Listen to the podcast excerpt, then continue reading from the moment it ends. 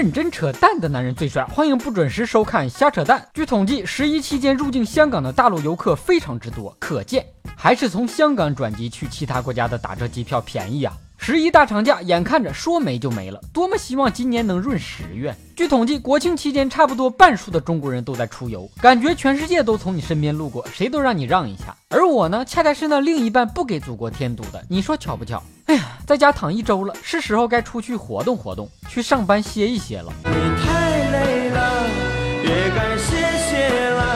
看着别人出去旅游拍照，我却只能在家躺着玩手机吃零食。你说这是人过的日子吗？这是神仙过的日子呀！南无阿弥陀佛，南无阿弥陀佛。其实十一期间我也去了不少地方，有召唤师峡谷，有卧室，有客厅，有厨房，有卫生间啊。对了，还总去走廊拿外卖。你问我十一长假的感想？手机真好玩，外卖真好吃，躺着真舒服。有什么事儿等着我去做？我为什么要？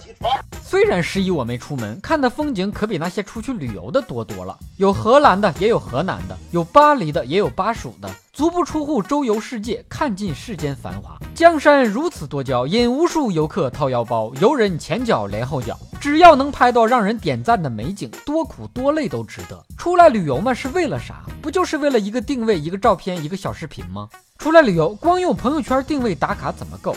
见到好看的石头砖墙，必须跟孙爷爷学习，课上到此一游。古代有壁画，有石刻，我们也要继承传统，给后代留下点时代的印记。我看有景区的高空玻璃栈道上，每隔几分钟都有大老爷们儿被吓尿，一路爬着，闭着眼睛摸着往前走，把自己尿过的地方又用衣服擦干了。